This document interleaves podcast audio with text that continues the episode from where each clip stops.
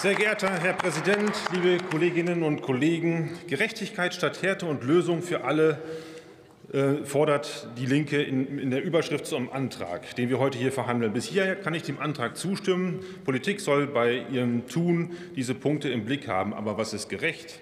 Entsteht Gerechtigkeit dadurch, dass man mehr Geld ins System gibt? Die Linke schlägt genau dies mit ihrem heutigen Antrag vor, erhöht den Härtefallfonds, sodass die Einmalzahlungen fünfstellig werden und benennt den Fonds um, damit Gerechtigkeit schon im Namen steht. Ich bin der Meinung, ein Fonds, mit welchem Namen auch immer, wird nie dafür sorgen können, dass er Gerechtigkeit im Sinne eines Ausgleichs für Lebensleistungen schafft. Dafür haben wir insgesamt die deutsche Rentenversicherung. Bei allem Gerede über die Zukunftsfähigkeit der deutschen Rentenversicherung ist festzuhalten, sie ist die Basis der Existenzsicherung im Alter. Sie ist eine Versicherung mit Rechtsanspruch und kein staatliches Almosen. Grundsätzlich gilt das Äquivalenzprinzip. Aus Beiträgen entstehen Ansprüche, so entsteht Gerechtigkeit. Wichtige sozialpolitische Ziele können zusätzlich aus Steuermitteln finanziert werden. Der Härtefallfonds, über den wir heute hier beraten, ist so ein Fall. Die CDU-CSU geführte Bundesregierung hatte im Juni 21 eine Milliarde für den Härtefallfonds in den Haushalt eingestellt. Im Rahmen der Länderbeteiligung sollte das Fondsvolumen um den gleichen Betrag ergänzt werden und damit 2, Millionen Euro, 2 Milliarden Euro betragen. Die SPD hat diese Vereinbarung in der Großen Koalition mitgetragen. Verantwortlicher Finanzminister war damals Olaf Scholz. Derselbe Olaf Scholz, der heute als Kanzler denselben Härtefallfonds nur noch mit 500 Millionen statt mit einer Milliarde ausstatten möchte. Ich frage mich da schon, ob Olaf Scholz sich wieder nicht erinnern kann. Das kennen wir schon von ihm. Aber ich will mal nicht so streng sein. Die Regierung zum Jahreswechsel hat jetzt endlich gehandelt und die Verbrauchsstiftung aufgesetzt. Dafür sind wir dankbar. Gut, dass wir mit unserer Unionsinitiative aus dem Herbst noch mal den Druck erhöht haben.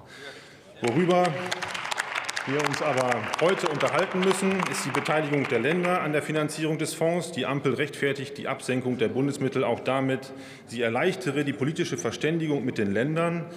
Da es mit der Verständigung hapert, gibt es nun einen Stichtag, bis zu dem sich Länder beteiligen können. Ich meine, Ziel sollte sein, einheitliche Ansprüche für die Betroffenen zu schaffen, unabhängig davon, in welchem Bundesland sie leben.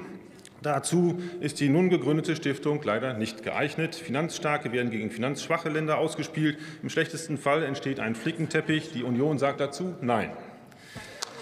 Ich wünsche mir aber, dass wir nicht nur zurückschauen. Wir brauchen jetzt eine pauschale Lösung zur Abmilderung von Härtefällen für die drei betroffenen Gruppen. Aber wir brauchen auch einen Blick nach vorne.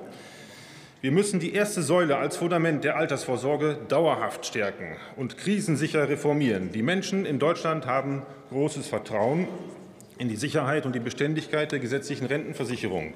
Die Politik schafft den Rahmen, damit Menschen in ihrer gesamten Erwerbsphase ausreichende Rentenansprüche erwerben können. Die unter dem Co-Vorsitz von Karl Schieberling geführte Rentenkommission hat der Politik wichtige Empfehlungen zur langfristigen Ausgestaltung der Alterssicherungssysteme vorgelegt.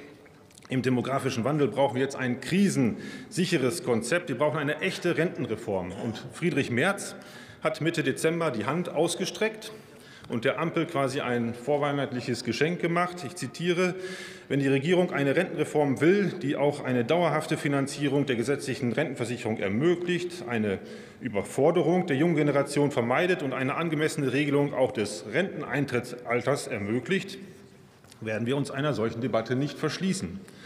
Ich hatte die Bundesregierung letzte Woche schriftlich gefragt, wann sie diese Debatte mit uns führen möchte. Die ernüchternde Antwort erhielt ich vorgestern. Ein erneutes Beteiligungsverfahren ist nicht geplant. Ich rate der Ampel dringend, ergreifen Sie die ausgestreckte Hand. Vielen Dank.